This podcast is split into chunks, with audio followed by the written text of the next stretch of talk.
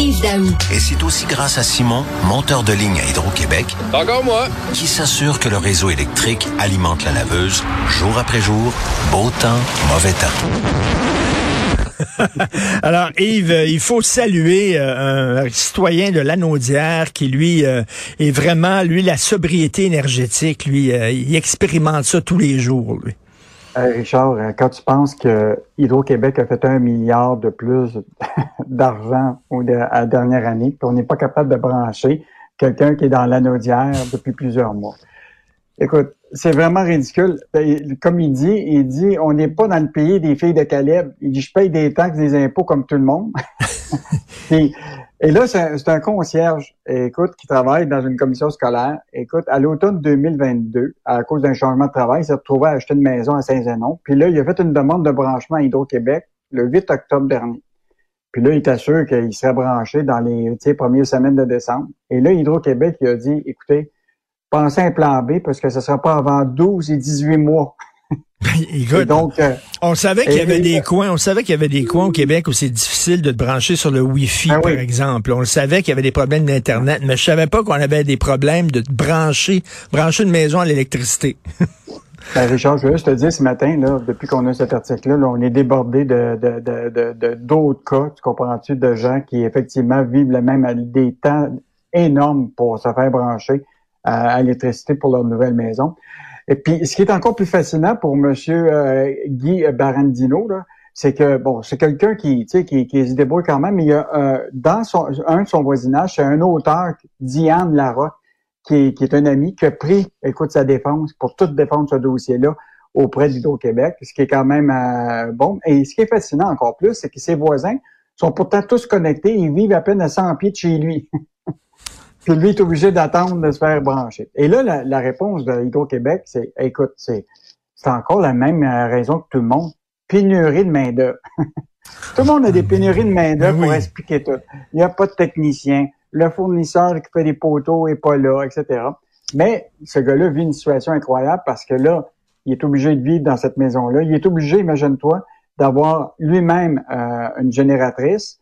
Puis, ben là, il l'a fait marcher toute la journée. Fait que quand il y a sa pause de concierge à la commission scolaire, il prend cette pause-là pour aller s'assurer qu'elle est bien alimentée pour continuer à faire chauffer sa maison. Écoute, c'est une histoire rocambolesque ce matin, là, euh, alors qu'Hydro-Québec fait des profits records. là. Ben Mais ce qui est quand même fascinant, c'est que la dame, là, Diane, euh, l'auteur, l'a aidé à écrire à- au ministre, euh, super ministre de l'Énergie, Pierre Fitzgibbon, et il a reçu une lettre, imagine-toi, euh, de, de Pierre Fitzgibbon, qui lui dit « On va s'occuper de votre cas. » On verra, Wow. on verra. On va s'occuper de votre verra, cas. Oui, verra. oui, mais quand? Quand? C'est ça qu'il veut savoir. Lui. C'est pas qu'on va s'occuper de mon cas, mais quand? Mais comme disait euh, souvent euh, Monsieur euh, Legault, on verra.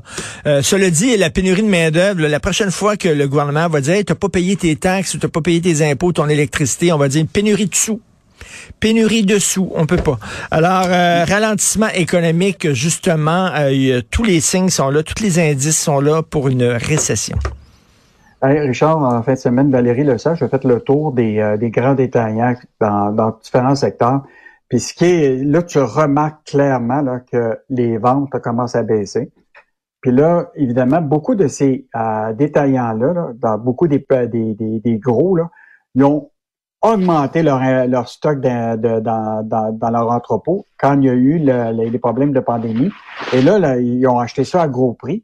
Mais là, aujourd'hui, ils se retrouvent, tu comprends-tu, avec des stocks pleins dans l'entrepôt qui vont être obligés de vendre À à, rabais. ils ont payé très cher à rabais. Et donc, il y a des petits joueurs qui vont se retrouver, euh, des petits détaillants qui vont voir la concurrence des gros, qui vont faire des prix tellement coupés là, que les petits vont disparaître, puis les gros vont vendre en bas de leur, euh, puis ils feront pas de profit. Et là, ce qui est, bon, évidemment, tu sais, le bonheur des uns fait le malheur des autres, là, mais la réalité, c'est que là, à partir de bientôt, là, ceux qui vont avoir de l'argent, là, tous les rabais, là, tu vas en avoir plein partout euh, pour faire face à l'inflation. Dans l'électroménager, dans le meuble, si tu as un peu d'argent, là, tu vas avoir des rabais là, incroyables parce que les inventaires sont pleins pour tous les produits, euh, tu sais, ce qu'on appelle durables. là. Mais c'est bon pour euh, nous, c'est bon pour le consommateur, mais pour Oui. euh, le détaillant, lui, il va perdre de l'argent, le détaillant. Il va perdre de l'argent. Puis les petits détaillants, là, tu sais, t'en as plein là, au Québec, là, ben eux autres, ils seront pas capables de faire face à cette concurrence-là de coupure de prix. Et donc, euh, mais là, il y, a, quand même des indications. Là, la semaine dernière, il y avait Transport Robert qui disait le moi, je transporte de moins en moins de marchandises. Tu sais, les, signes avant-coureurs, là, c'est pas Statscan qui va te donner, Richard. Mm. c'est le terrain, mm. c'est le terrain qui va te montrer, là, écoute, je, fais moins de voyages d'un manufacturier. T'es détaillant, il dit, moi, là, je m'aperçois que j'ai des stocks d'inventaire puis que ça se vend pas, je vais être obligé de couper les prix. Donc, euh, sais, on parle pas nécessairement de récession, mais euh, on voit même aux Les signes sont là. les signes sont là. Est-ce que ça, ça dépend de l'ampleur que ça va prendre?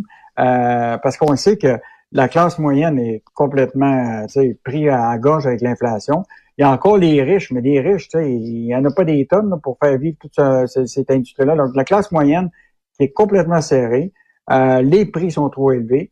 La seule chose qu'on peut espérer, c'est que les gens puissent payer peut-être euh, compte tenu de, des coupures de prix de, de, produits qui ne pouvaient pas se payer avant. Mais en tout cas, on est, on est vraiment dans une période là où ce que toutes les, les, les, lumières sont jaunes, là, puis on ne sait pas quand est-ce ça va, ça va tout retourner au vert ou ça ben va être un gros stop, et on, verra. Alors, euh, écoute, euh, rapidement en terminant, j'ai lu, il y, a un gars à Québec, un boulanger à Québec, il dit qu'il a perdu 900 000 dollars à cause d'un chantier de construction. Alors ça, on appelle ça se faire faire un Montréal.